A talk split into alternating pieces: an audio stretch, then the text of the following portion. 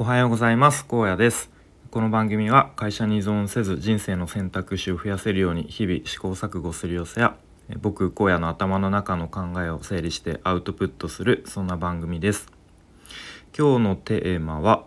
自分の価値観理解してますか？というテーマで話していきたいと思います。本題の前に一つお知らせです。と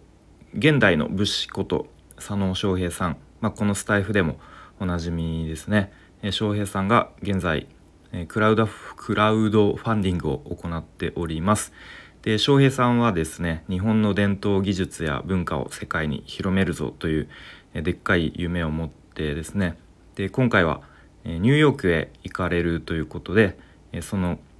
え資金を集めるというクラファンを行っております。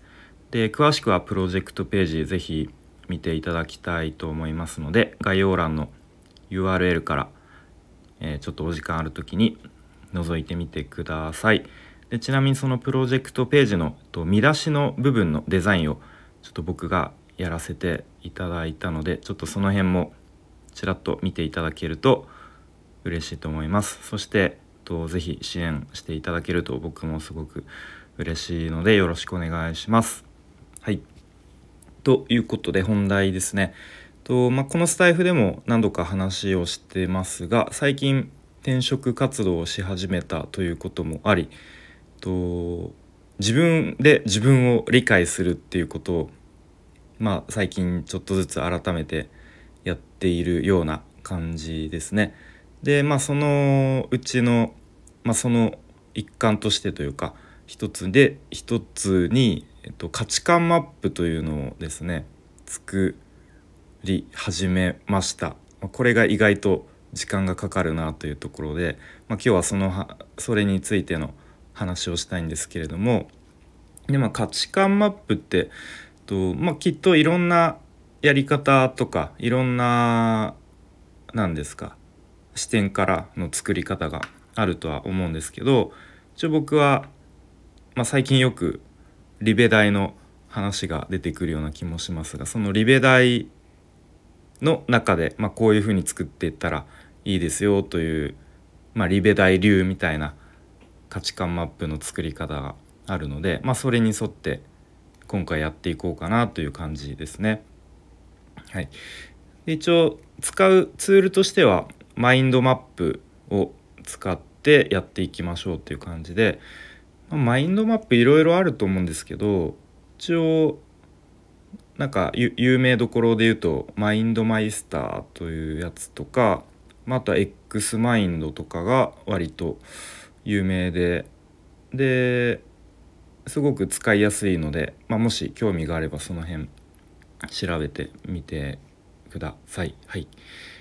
で具体的にどういうふうに作っていくかというとえーと、4つの質問について自分で答えてでさらにその答えについてどんどん深掘りをしていくという形ですね。で一旦その深掘りしたものをと、まあ、友達とか家族とか、まあ、こうちょっと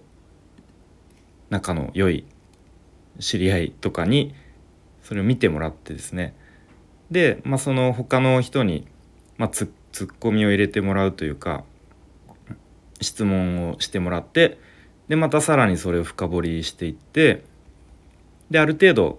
完成したなと思ったら一旦再度一からまたそれを自分自身で作っていくことで、まあ、よりこう洗練されてと、まあ、言葉のこう使い方とかもちょっとずつ変わってよりこう筋の通った価値観マップになりますよという感じですね。はい、でじゃあ具体的にその4つの質問とはどういう質問なのかというとまず1つ目が自分にとっての幸せとはですね。でまあ例えば例として挙げられていたのが、まあ、健康とか結婚とか、まあ、そういう感じですかね。はい、で2つ目が何を大切にしていますか。うん、でこれのえーと、回答例としては、まあ、お金とか時間とか家族とかですね。で3つ目が何をどうしたくて今ここにいるか、まあ、これはきっとそのリベリベ大でのあの話なのかなと思うので多分その何をどうしたくて今ここにいるかっていうのはそのなんでこうリベ大とかリベシティでうん、まあ、活動しているんですか？という、まあ、そういう意味ですかね。うん、で回答例としては、まあ、稼ぎたいとかモテたいとか あとは自由になりたいとかが挙げ挙げられてました。で最後4つ目が人生のやりたい30のこと。うん、で例えば旅行とか親孝行とか、まあ、あと趣味とかですかね。はい、でこれら4つの質問に、えー、自分で答えてそれを深掘りしていくっていうことでなかなか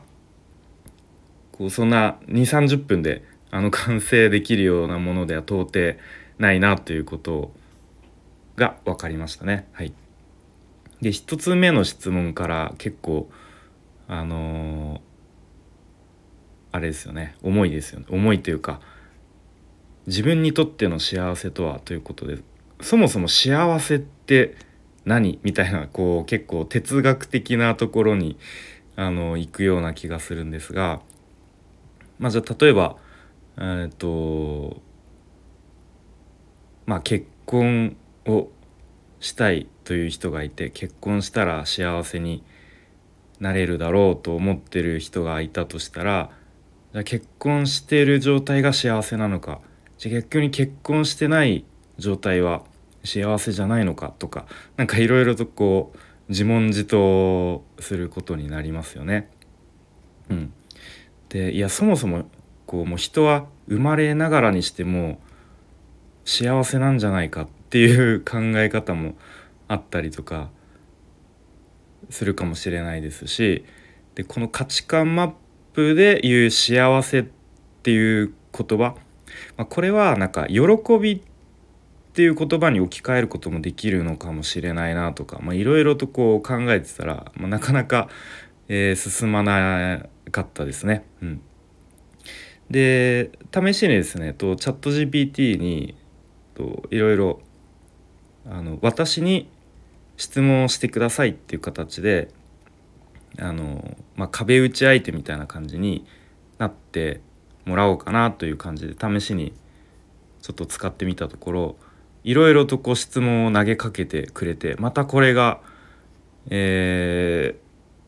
ー、考えさせられる質問ばかりで、まあ、例えばいくつかチャット GPT 君が投げかけてくれた質問で言うと、えー、過去の経験を振り返って過去にどの瞬間が特に幸せだったと感じましたか、えー、その時の状況や要因は何でしょうか、うん、なるほど。その過去のこう実体験から振り返ってくださいっていう感じですかね。でさらにその次に続いた質問で言うと幸せな状態にいる時の感情や身体的な感覚はどのようなものですか？これもなんか、えー、難しいですよね。なかなかこう言語化するのが難しそうな、えー、質問で、まあ、じゃあさらに次に続いた質問で他人との関わりやつながりはあなたの幸せにどの程度影響を与えると思いますかとか、うん。まあ、これは結構その他人とこう関わることでより幸せを感じるのか、まあ、逆に結構一人でこうやる方が幸せ感じるかとか、まあ、この辺は結構人によって何ですかこう回答が変わってきそうな、うん、質問ですね。はい、でまあそんな感じで結局僕はあの全然まだ進んでいないんですけれども、まあ、ちょっと一旦この価値観マップが完成したらえっと、改めてこのスタイフでも、まあ、発表というかしてみたいなと思います。はい、ということで、まあ、もしご興味があれば価値観マップとか調べたら